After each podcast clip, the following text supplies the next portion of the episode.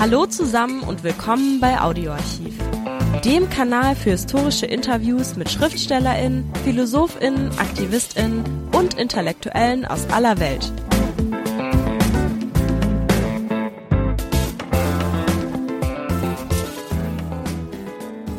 Hallo, lernen demokratische Parteien in Deutschland aus den gemachten Fehlern der Vergangenheit? Auf welche Traditionen und welches Geschichtsbild berufen sich ihre Führer? Warum fällt es demokratischen Politikern in der Gegenwart so schwer, eine solidarische demokratische Gesellschaftsvision zu vermitteln? Weshalb driften selbst linke und linksliberale Parteien in Fragen von Einwanderung ins rassistisch-nationalistische Lager ab? Warum reden und handeln auch demokratische Politiker immer häufiger rassistisch, vorurteilsbesoffen? Und unaufgeklärt, wenn es um Flucht, Migration und Asyl geht, wo doch inzwischen jedes Kind weiß, dass verbale Brandsätze und neue Gesetze insbesondere in Deutschland ausschließlich Rechtsradikalen nützen. Alle Wahlen bestätigen dies seit Jahrzehnten. Im Gespräch mit Detlef Clausen, bis zu seiner Emeritierung 2011 Professor für Gesellschaftstheorie Kultur- und Wissenschaftssoziologie an der Gottfried Leibniz Universität Hannover werden diese Fragen, obwohl nicht gestellt, dennoch treffend beantwortet. Links zu Veröffentlichungen von Detlef Clausen in den Shownotes. Wer jetzt denkt, das Gespräch aus dem Jahr 2002 sei schon längst angestaubt, der stellt beim Zuhören schnell fest, dass Detlef Clausens Analyse auch über 20 Jahre später noch genauso zutreffend ist wie damals – viel Spaß. Die politische Reflexion hat einen Bewusstseinswandel vollzogen, im Detail kritisiert, im Gesamten kaum wahrgenommen. Aus der Gesellschaft ist zunehmend eine, aus der deutschen Gesellschaft, eine Nation formiert worden. Wie vollzog sich diese Transformation der Gesellschaft und welche Auswirkungen hat dies auf das Thema, über das wir eigentlich reden, nämlich die Migration? Ja, das ist etwas, was unter der Hand passiert ist. Und im Grunde genommen kann man sagen, es ist ein längerer Prozess, der sich in den letzten 20 Jahren abgespielt hat. Das hängt damit zusammen, eigentlich im Grunde genommen, mit dem Ende des Kalten Krieges. Und äh, das Ende des Kalten Krieges, da bedeutet das, dass im Kalten Krieg noch die Gesellschaft im Vordergrund stand, dass allein in der Abgrenzung nicht die Konkurrenz, östliche Gesellschaft, westliche Gesellschaft, Realsozialismus, wie das im Selbstverständnis da drüben geheißen hat, und das, was demokratische Gesellschaft im Westen gewesen ist. Also unter diesem Konkurrenzdruck äh, war das gesellschaftliche und das Funktionieren der Gesellschaft ein sehr hoher Wert. Und das hat sich dann verändert, nicht mit der Auflösung der Blöcke und der Blockkonfrontation, und dann sind eigentlich im Grunde genommen die alten Risse wiedergekommen. Das heißt eigentlich im Grunde genommen, was ist eigentlich eine Gesellschaft? Wie versteht die Gesellschaft sich selbst? Und diese Fragen sind aufgekommen, aber das, diese Fragen sind nicht beantwortet worden in einem modernen Sinne, sondern man hat zurückgegriffen, gerade aus Angst eigentlich vor möglichen Veränderungen, hat man zurückgegriffen auf Altes. Und dieses Alte sollte einem dann das Neue interpretieren. Und das können Sie, einen Prozess können Sie beobachten, der in den 80er Jahren begonnen hat und den man als Renationalisierung bezeichnen könnte. Und das hat eigentlich im Grunde genommen nicht nur die westlichen Gesellschaften betroffen, sondern die östlichen Gesellschaften auch. Nicht der Zerfall des Sowjetblocks hängt mit dieser Renationalisierung zusammen. Aber auch ist das eine Frage die auch die Gesellschaften der ehemaligen Dritten Welt betroffen hat. Nämlich hier ging es ja darum, gesellschaftliche Formen und Selbstverständnisse nach dem Ende des Kolonialismus zu entwickeln. Insofern können Sie sagen, hängt diese Renationalisierung auch mit dem Prozess der Globalisierung zusammen. Ich möchte das vielleicht noch ein bisschen verständlicher machen, ein bisschen pragmatischer. Was bedeutet der Prozess der Renationalisierung? Nehmen wir mal ein Beispiel. Nehmen wir das Beispiel Deutschland. Wie konkret vollzog sich das? An welchen Diskussionen wurde das sichtbar? Wurde das überhaupt diskutiert? Ja, es wurde nie als solches diskutiert. Das ist im Grunde genommen das, was die ja analytische Kraft herausfordert. Und deswegen muss man darüber nachdenken. Es wurde nie als solches diskutiert.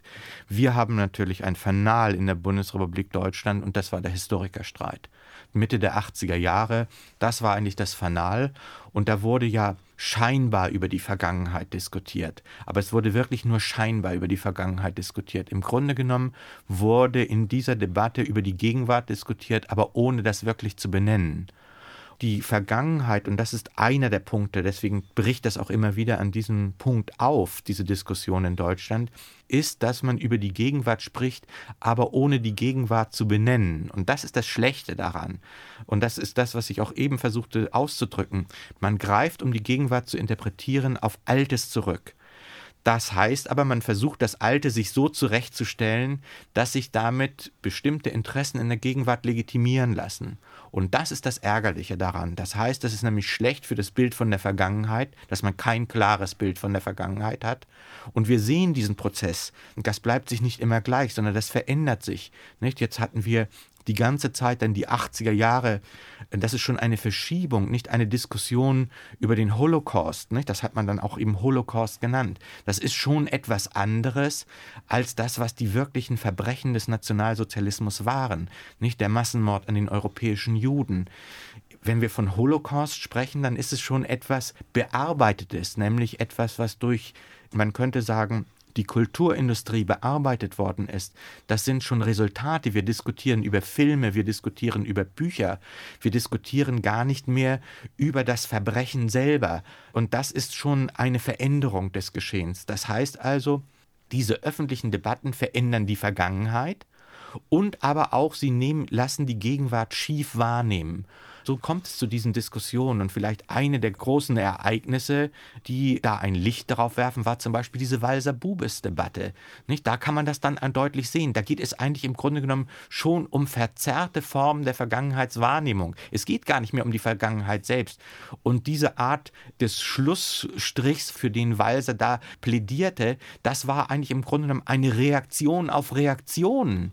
Das heißt also, dass im Grunde genommen über die Sache selbst gar nicht diskutiert wird und das war eben der Stand von vor einigen Jahren. Und jetzt sind wir schon bei etwas ganz anderem. Jetzt diskutieren wir nicht Tabubruch. Im Grunde genommen, Sie haben Tabubruch, die Vertriebenen, als ob das so ein Tabu gewesen wäre. Nicht? Sie sehen, das sind auch im Grunde genommen mediale Produktionen, Vorstellungen von Vergangenheit und Nation, dass jetzt über die Vertriebenen diskutiert wird, die Wilhelm Gustloff diskutiert wird. Das sind ja im Grunde genommen Nicht-Ereignisse. Und das sind Ereignisse, die aber in der Vergangenheit durchaus präsent gewesen sind, nur sie sind inzwischen vergessen worden. Wer in den 50er Jahren aufgewachsen ist, und ich hatte das Unglück, in den 50er Jahren aufzuwachsen, dem war die Wilhelm Gustloff durchaus ein Begriff. Das war überhaupt kein Tabu. Das gehörte absolut zum Selbstverständnis und zwar zum reaktionären Teil des Selbstverständnisses der Bundesrepublik Deutschland, nämlich dass man Deutschland gesehen hat als das unschuldige Opfer der Weltgeschichte.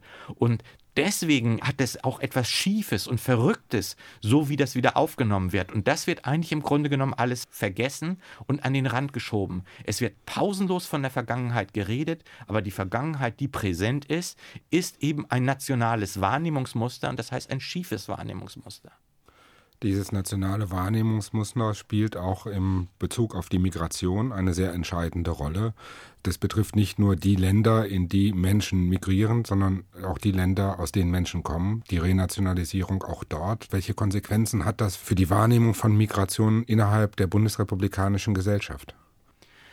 Ja, da rächt sich eben leider dass wir über Jahrzehnte das Hauptproblem nicht haben wahrnehmen wollen. Das Hauptproblem, und das ist eigentlich im Grunde genommen gar kein Problem, wenn man es wirklich sich bewusst macht, nämlich dass tatsächlich Bevölkerung sich verändern, dass das nicht immer etwas Gleichbleibendes ist. Und das ist auch gut so, dass Bevölkerungen sich verändern. Nicht? Das heißt ja, dass sich gesellschaftsgeschichtliche Veränderungen niederschlagen in der Zusammensetzung der Bevölkerung. Das ist historisch so gewesen.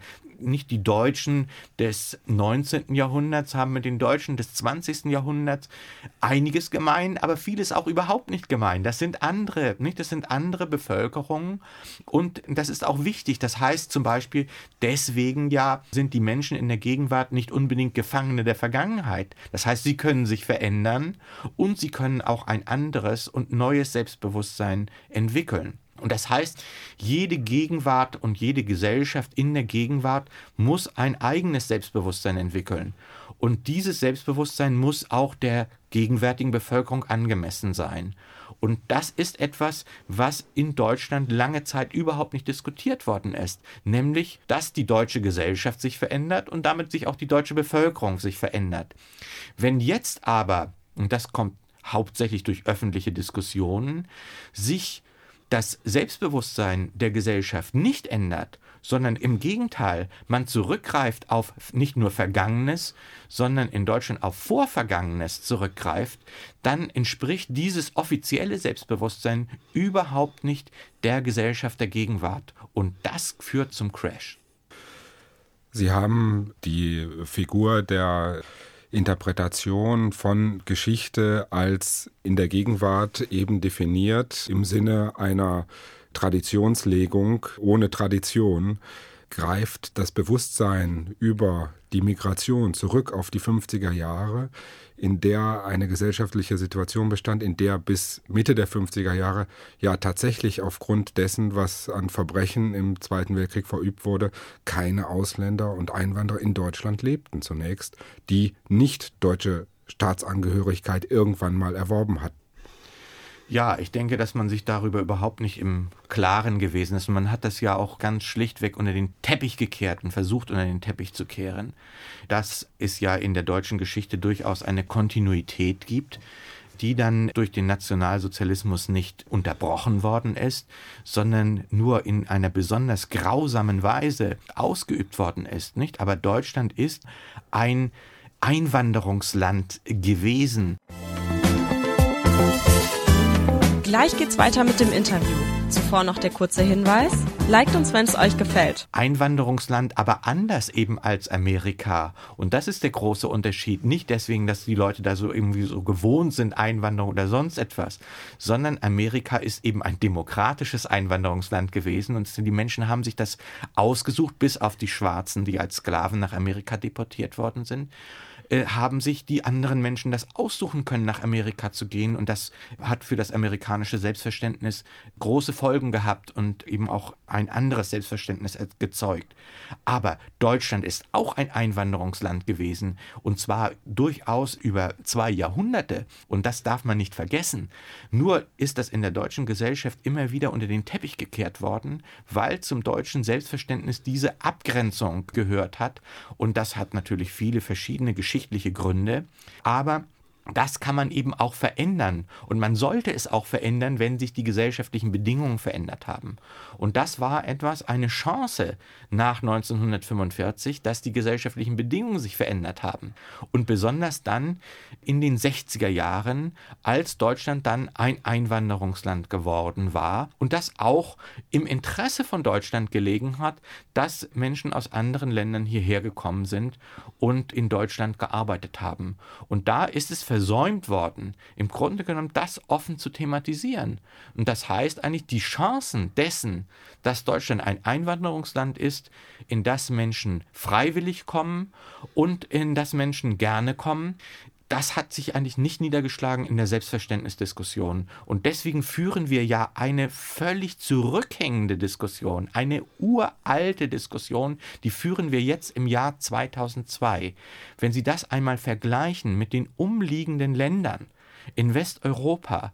Wir hinken weit hinterher, auch was die gesetzlichen Maßnahmen anbetrifft. Und andere Länder haben viel größere Probleme, viel größere Probleme, was Integration anbetrifft, weil nämlich ganz andere Zahlen auf sie zukommen. Zum Beispiel Länder eben, die mit Erbschaften aus der Kolonialgeschichte zu tun haben. Das hat Deutschland Frankreich, ja überhaupt nicht. Großbritannien. Frankreich. Und gucken Sie sich so ein kleines Land wie Belgien an, nicht? Mit ganz internen, schweren Problemen, Flamen, Wallonen und so weiter und so fort, die sich aber diesem Problem offener stellen, was Immigration anbetrifft, als es die Bundesrepublik Deutschland tut.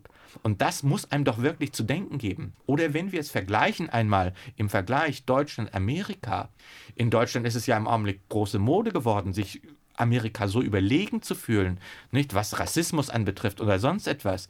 Aber wenn sie die Frage um die Einwanderung geht, da ist Deutschland und Amerika sind Welten liegen dazwischen und der rechteste Republikaner ist weit linker als der linkeste Sozialdemokrat.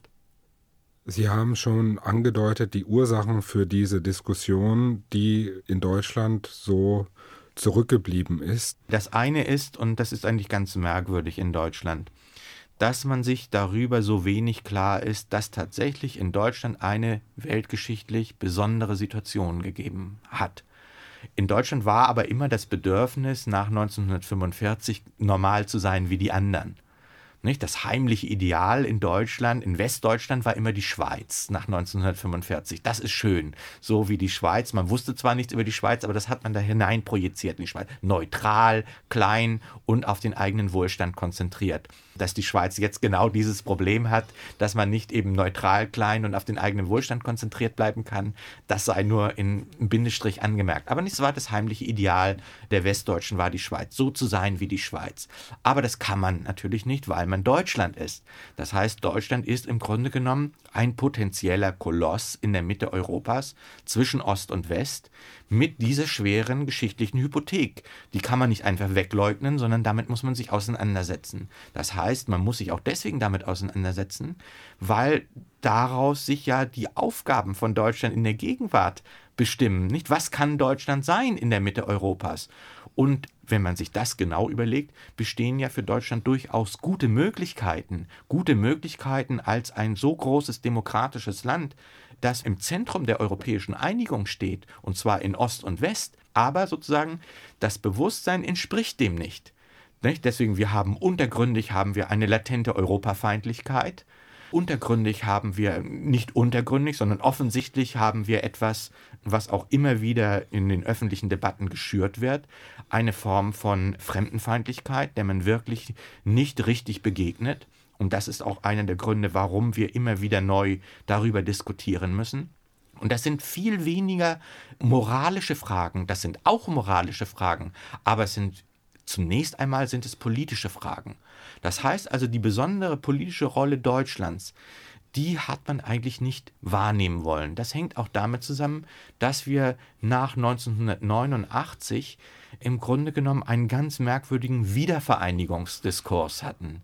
Nicht einen Vereinigungsdiskurs, sondern einen Wiedervereinigungsdiskurs. Nicht in dem Wieder steckte irgend so etwas drin wie ein Versprechen, dass es schon eine Lösung in der Vergangenheit gegeben hat. Und das zeigt aber ganz genau, dass man sich 1989 weder in der Öffentlichkeit noch auf der Ebene des Privatlebens darüber im Klaren war, dass etwas ganz Neues passiert etwas ganz Neues passiert und Deutschland liegt genau auf der Schnittstelle, nämlich die Vereinigung zweier Gesellschaften, die sich in Veränderung befinden. Die westliche Gesellschaft befand sich in Veränderung, das wollte man aber nicht so richtig wahrhaben. Das hat mit dem Osten überhaupt nichts zu tun, sondern das hat etwas mit der Veränderung der westlichen Gesellschaften zu tun. Die alte Industriegesellschaft wird abgelöst. Nicht? Wir haben eine neue Form von Arbeit und Leben und damit haben wir im Augenblick auch ganz schwer zu kämpfen. Alle westlichen Gesellschaften haben damit zu kämpfen.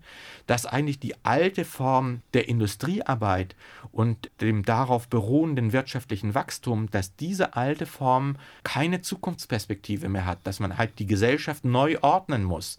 Und das stellt viele neue Fragen bis in die Sozialsysteme hinein. Das schafft auch ganz berechtigt Verunsicherung und darüber muss man offen reden und offen darüber diskutieren, auch über politische Lösungen. Die sind gar nicht gefunden. Es wird immer nur so getan, als ob die da wären, aber die sind gar nicht gefunden. Aber das ist ein Grund der Verunsicherung.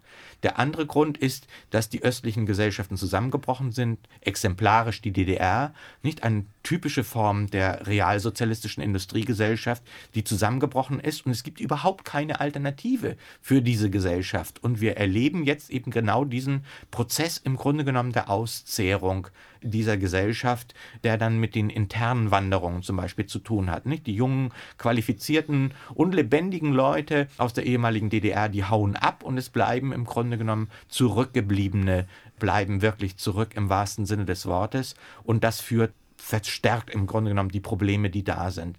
Und diese einmalige Situation der Vereinigung zweier Gesellschaften, die sich in Veränderung befinden, diesem Problem hat man sich nicht gestellt. Stichwort Wiedervereinigung statt Vereinigung.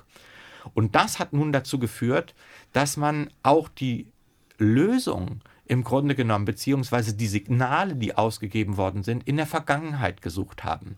Nicht? Die blühenden Landschaften war ein falsches Versprechen. Blühende Landschaften beruhten darauf auf der Vorstellung, es könnte wieder so werden, wie es einmal gewesen ist. Nicht? Aber die Geschichte eben des wachstumsorientierten Industriekapitalismus, die Geschichte ist vorbei. Die gehört in das zweite Drittel des 20. Jahrhunderts. Aber wir leben jetzt in einer anderen Periode und wir müssen uns neuen Problemen stellen und neue Probleme diskutieren. Dieser Widerspruch zwischen realer Entwicklung und geführter Diskussion führt zu einem gesellschaftlichen Druck, der ein Ventil sucht, sich abzureagieren. Kann man sagen, die Migranten und Ausländer sind das Ventil und äh, dass darin auch der Grund besteht, dass man sich letztlich der realen Diskussion über das, was mit Migranten und Ausländern in Deutschland passiert, gar nicht stellt. Die Ausländer, Migranten sind sozusagen der Marker, an dem sich die reale Veränderung festgemacht hat. Ganz sicher betrifft das die ehemalige DDR, nicht, wo eigentlich im Grunde genommen noch durch das Hereinkommen dann von Asylanten, das eigentlich im Grunde genommen ja das zeigen sollte, nicht, dass die DDR jetzt ein Teil Deutschlands ist mit Pflichten und Lasten und auch den Vorteilen, dass sich daran dann tatsächlich Teile der Bevölkerung aufgehängt haben und ihre ganze Propaganda und auch ihre Frustration aufgehängt haben. Das kommt ja nicht irgendwie spontan, diese Illusion möchte ich nicht Vorschub leisten. Sowas kommt sehr organisiert. Das ist etwas, da orientiert man sich auch dran. Das sind Skandalisierungstechniken. Das ist ja auch etwas, was man, wenn man diese ganzen Anschläge, äh, wenn man das sieht, das sind Dinge, die in einem recht komplexen Prozess, also öffentlicher Stimmungsmache, lokaler Organisation, das greift dann ineinander und führt eben zu diesen grauenhaften Zuständen, über denen die Öffentlichkeit am liebsten den Mantel des Schweigens breitet. Der Punkt aber ist der, im Grunde genommen, zwei Gesellschaften vereinigen sich, die in Veränderung sich befinden, aber die öffentliche Diskussion ist vergangenheitsorientiert und nicht gegenwartsorientiert. Und das führt dazu, dass es geradezu eine Prämie darauf gibt, sich mit den Problemen der Gegenwart nicht auseinanderzusetzen. Dass man die Leute sagt, wir wollen gute Stimmung haben, aber wir wollen nicht uns mit den Problemen in der Gegenwart auseinandersetzen. Und das alles ist ja nur Gejammer, wenn man sich mit den Problemen in der Gegenwart auseinandersetzt. Aber wenn man sich mit den Problemen in der Gegenwart auseinandersetzt, dann tauchen reale Probleme auf mit negativen Aspekten und mit positiven Aspekten. Das ist ganz normal. Aber es taucht eben nicht diese Jubelstimmung auf. Und diese Jubelstimmung ist ja auch verflogen. Die kann man nicht künstlich wieder erzeugen. Da denke ich, hat dieser Widerspruch eine zwischen der realen Lage und dem öffentlichen Diskurs nach 89 hat in Deutschland eine besondere Lage geschaffen, wo wirklich Leute geglaubt haben, dass man auf diesem Ticket Deutschland den Deutschen, dass man auf diesem Ticket wirklich sich wohlfühlen kann, dass das ein Wohlfühlticket ist und dass man versucht, Privilegien einzuklagen, Privilegien, die es gar nicht gibt in einer modernen demokratischen Gesellschaft. Inwieweit geben ganz real gesehen solche Einstellungen und Einschätzungen von politisch Verantwortlichen in der Diskussion einer solchen äh, Haltung Vorschub, wenn man Menschen einteilt in nützliche Ausländer, in politische Flüchtlinge und in Schmarotzer. Das ist selbstverständlich ganz verhängnisvoll und gefährlich. Und der öffentliche Diskurs, das ist etwas, hm, was man nur doppelhändig unterstreichen kann. Der öffentliche Diskurs ist ausgesprochen wichtig. Wenn der öffentliche Diskurs ein anderer ist, nämlich betont die Notwendigkeit von Einwanderung, der betont die Notwendigkeit auch von gesellschaftlicher Veränderung und die Notwendigkeit eines demokratischen Zusammenlebens, nämlich aller Menschen, die in Deutschland leben, dann verändern sich auch die Einstellungen. Wenn aber so getan wird, als ob allein schon die Diskussion darüber eine Gefahr ist, dann passiert auch etwas, nämlich dass viele Leute denken, es ist ja doch etwas Wahres dran, es kommen zu viele Ausländer, es kommt zu viel Fremdes herein und so weiter und so fort. Und dann auf einmal mehren sich die Stimmen wieder, die so etwas hoffähig machen. Und das ist ja eine Geschichte, die auch mit den letzten vier Jahren zusammenhängt. Statt über die Einwanderung zu diskutieren und über die veränderte Bundesrepublik zu diskutieren, ist am Anfang der rot-grünen Koalition über den Doppelpass diskutiert worden. Das ist aber eine Scheindiskussion. Der Doppelpass ist nicht das Entscheidende, dass alle möglichen Menschen einen zweiten Pass haben, sondern das Wichtige ist, dass wir hier in Deutschland in einem Land leben, in dem nicht alle Menschen, und überlegen Sie sich das einmal selbst, nicht alle Menschen sich über Generationen zurückführen können auf irgendwelche Teutonen. Das ist eine ganz fragwürdige Unterstellung. Und wenn man in der eigenen Familiengeschichte nachblättert, wird man schon finden, dass es da einige Haken und Ecken gibt. Das ist eine Illusion. Diese Art der kontinuierlichen Abstammung. Wir leben in der Gegenwart, wir leben in einem Land in der Mitte Europas und wir leben in einem Land, in das viele Menschen gekommen sind mit unterschiedlichen Lebens- und auch Familiengeschichten und wir wollen eben in der Gegenwart zusammenleben. Und das setzt ein verändertes Selbstverständnis voraus, denn das alte Selbstverständnis, das da gewesen ist, ist völlig illusionär geworden. Und das muss man sich klar machen. Wenn aber der öffentliche Diskurs eben bis hinein in solche Diskussionen wie Leitkultur, wenn der öffentliche Diskurs solche Illusionen nährt, kommen dann plötzlich auch unreflektierte Ängste auf und auch Aggressionen gegen das, was sich in der Gesellschaft verändert. Und für diese Aggressionen werden eben Ziele und Objekte gesucht. Und die werden zum Teil eben von der Politik und der Öffentlichkeit auch designiert, diese Opfer dieser Aggressionen. Und insofern kann sich da keiner davon frei fühlen in der deutschen Gesellschaft, dass das Zusammenleben hier so problematisch geworden ist. Und ich sage, warum ist es problematisch geworden? Zum Beispiel, wenn sich eine indische Kollegin auf eine Universitätsstelle in Potsdam bewirbt und bei der Einstellung der Kanzler zu ihr sagt, aber so wie sie gekleidet sind, sollten sie vorsichtig sein. In welchem Land leben wir eigentlich? Das ist etwas zum Beispiel, nicht das, was in einem anderen Land, einem anderen westlichen Land völlig unmöglich ist, so etwas zu sagen. Oder man fährt in der S-Bahn und nicht, man ist schwarzer Hautfarbe und man muss sich überlegen, wer sitzt hier noch drin in der S-Bahn und so weiter und komme ich sicher an mein Ziel. Das sind Dinge, die sind so in New York überhaupt nicht vorstellbar. Und das ist aber etwas, wo man immer hier die groß die Klappe aufreißt in Deutschland, wie rassistisch Amerika ist. Aber wir im Alltagsleben hier unheimlich aufpassen müssen und Gefahren für Leib und Leben drohen im Alltagsleben. Darüber sprechen wir gar nicht, darüber machen wir uns gar keine Gedanken, weil die meisten denken, mich betrifft es ja nicht. Ich möchte das gerne noch ein wenig vertiefen. Wir haben eben schon über die äh, Täter-Opfer-Zuschreibung gesprochen und man hat den Eindruck, dass das in der Diskussion um Einwanderer, um Migranten, um Arbeitssuchende aus dem Ausland eine sehr entscheidende Rolle spielt. In eine entscheidende Rolle insofern, als äh, derjenige, der diese Hausfarbe hat, letztlich im Selbstverständnis vieler in der Gesellschaft spreche nicht von der öffentlichen, von der politischen offiziellen Meinung, doch selber schuld daran sei, wenn er sich der Gefahr aussetzt, nach Deutschland zu kommen. Sie haben mal geschrieben, Aufklärung gegen solche Sachen würde dazu führen, dass äh, Ressentiments gegen intellektuelle Argumente geschürt würden, aber nichts verändern, weil man tatsächlich die Gesellschaft nicht verändert. Ja, ich glaube, das ist ja so eine Art von äh, self-fulfilling prophecy, also nicht eine Prophezeiung, die sich selbst erfüllt. Und das ist ja im Grunde genommen auch die Absicht und der Wunsch derjenigen, die im Grunde genommen die Gewalttaten ausüben. Nicht? Dass die Leute wirklich denken, so einen Terror ausüben, dass die Leute wirklich denken, sie sind hier am falschen Ort und am falschen Platz.